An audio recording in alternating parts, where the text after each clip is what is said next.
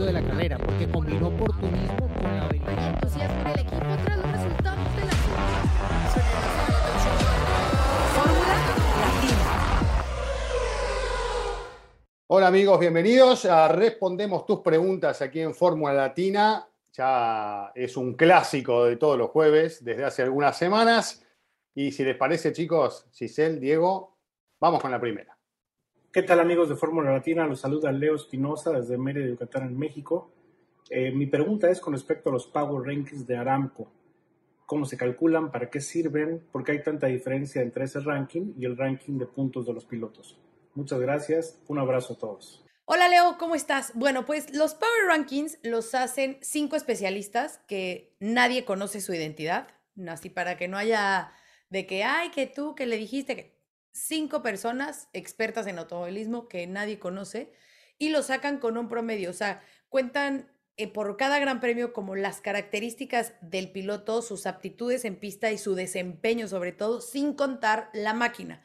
O sea, no toman en cuenta eh, si va en Red Bull y Red Bull es el mejor, entonces por eso le dan más puntos. No, o sea, realmente toman en cuenta las aptitudes del piloto y de ahí sacan la calificación de los cinco, sacan un promedio y es así como se obtiene el Power Ranking eh, semanal o bueno, cada, cada, después de cada gran premio que hace la Fórmula 1.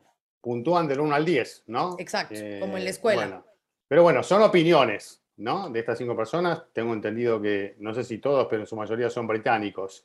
Eh, podríamos hacer un ranking Fórmula Latina también, ¿no? Porque podemos aplicar el mismo sistema Claro. y, y vamos puntuando a ver cómo nos da. ¿eh? El, el Latin Power Rankings. Claro. Ándale. Podría ser. Bueno, ¿eh? este, está, está bueno, está bueno, podríamos aplicarlo. Pero bueno, Tener a lo necesitamos un mejor algún sponsor. invitado de, de nuestros formuleros para que también.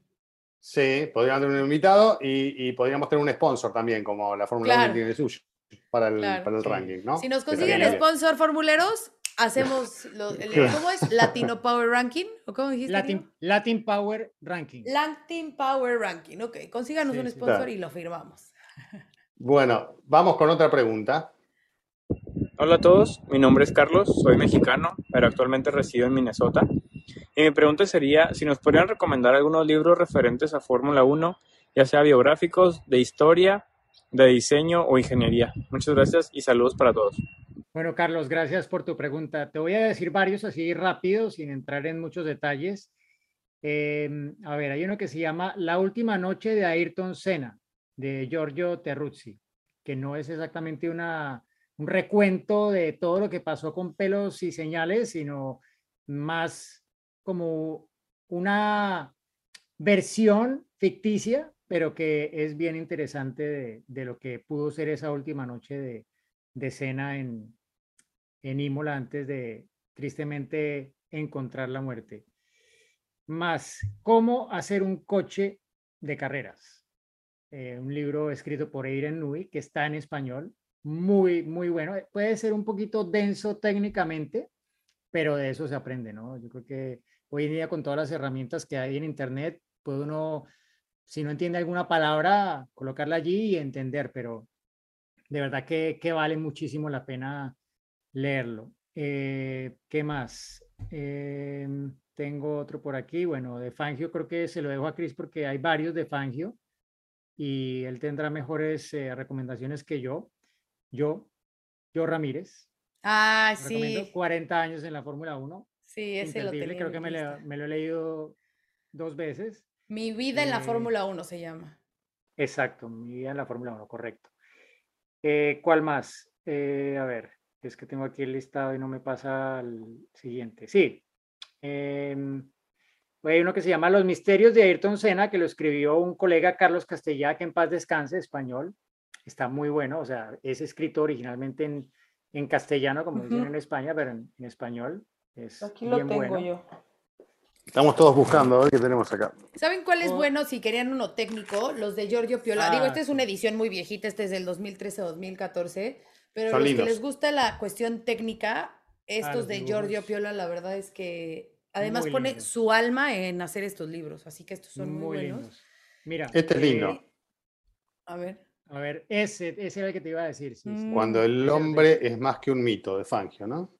¿Todavía se consigue o, o hay que buscarlo de segunda mano? La verdad que no lo sé, no lo sé, pero seguramente sí tiene que haber. Eh, Alguno está interesado que nos escriba y, y le averiguamos a dónde lo puede conseguir. Yo tengo este, no sé si hay en español, pero Senna Ah, versus Prost de Es Malcolm bueno. Foley y es pues toda la historia de la, de la rivalidad de estos dos.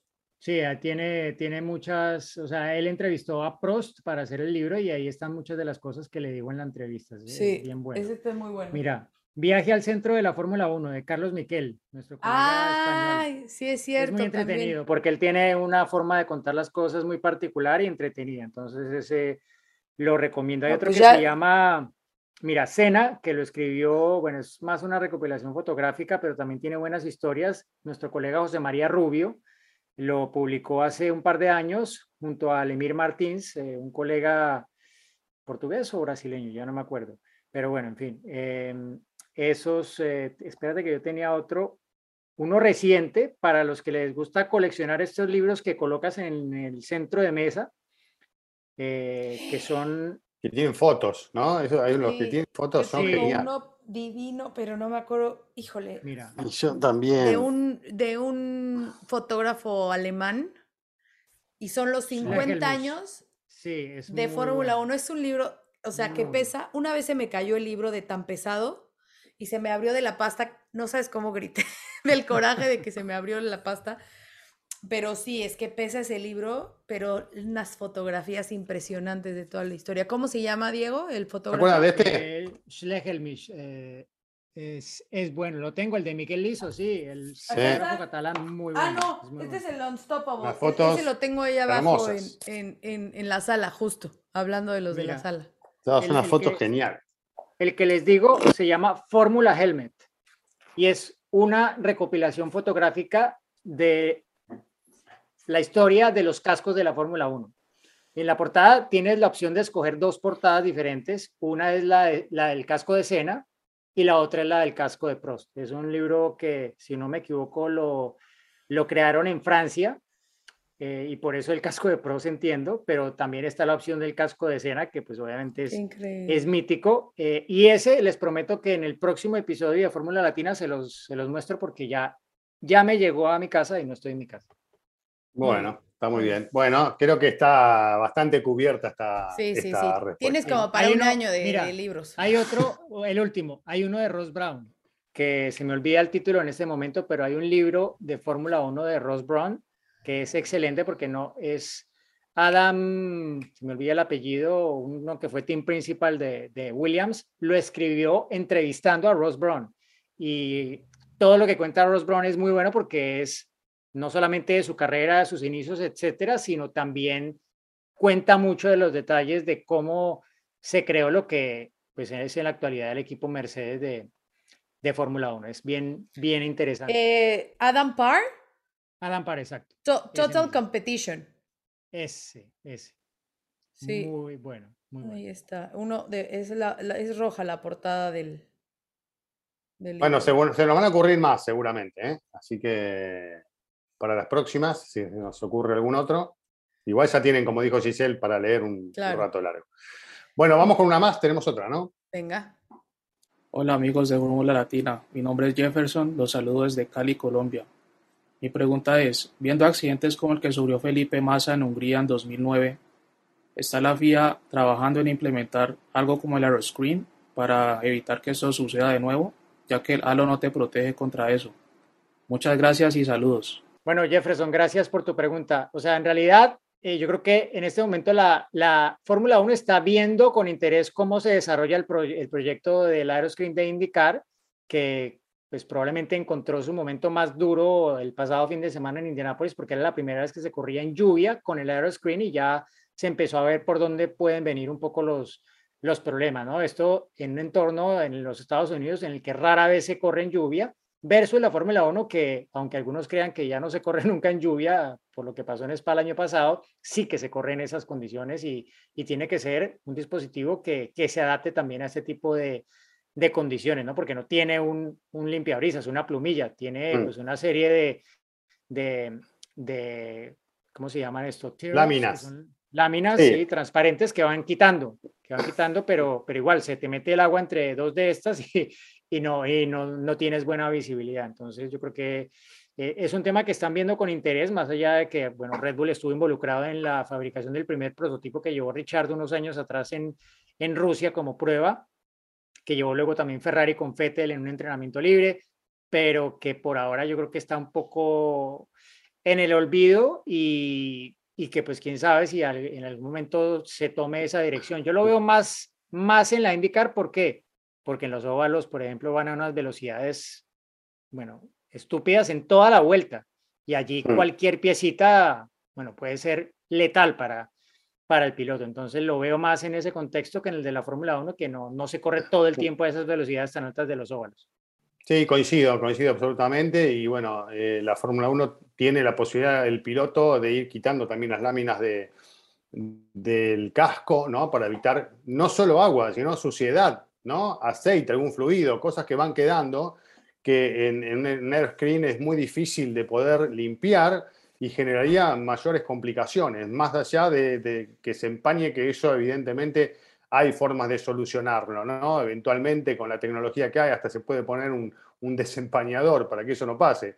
Así que, eh, pero el problema es la suciedad y poder resolver esto, la falta de visibilidad que ya de por sí, a pesar de, de no tenerlo, tienen problemas los pilotos de Fórmula 1, así que imagínense con este elemento, en circuitos tan complejos tendríamos aún más problemas de los que hay hoy para correr con piso mojado. Así que lo que hay que hacer es evitar problemas está claro que está el riesgo, porque eso es cierto, existe el riesgo de que algún elemento se meta, eh, golpee la cara del piloto, el casco, sigue existiendo, el, el halo no cubre demasiado este tipo de cuestiones, puede frenar algún elemento contundente, algo más grande, ¿no? Pero algo Como se ha mostrado, ¿no? Porque- Claro, claro, Porque ha servido perfecto en las, en las veces que se ha...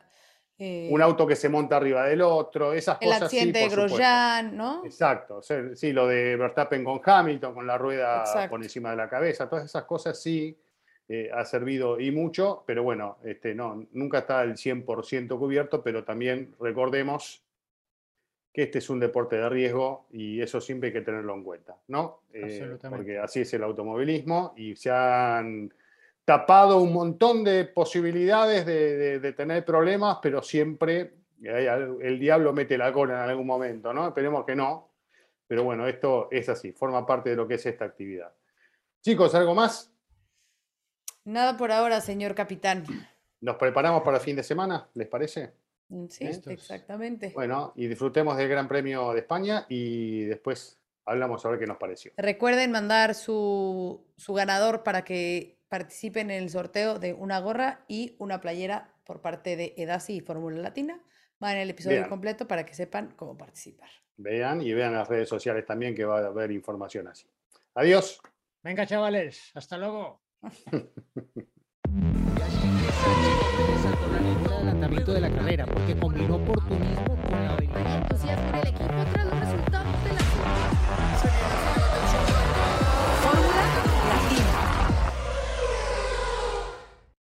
Hey, Drew Scott here, and I'm Jonathan Scott, reminding you that life's better with a home policy from American Family Insurance. They can help you get just the right protection at just the right price and help you save when you bundle home and auto. Kind of like Goldilocks and the Three Bears. It'll be just right for you. We love a custom build. American Family Insurance. Insure carefully, dream fearlessly. Get a quote and find an agent at amfam.com. Products not available in every state. Visit amfam.com to learn how discounts may apply to you. American Family Mutual Insurance Company SI and its operating company 6000 American Parkway, Madison, Wisconsin.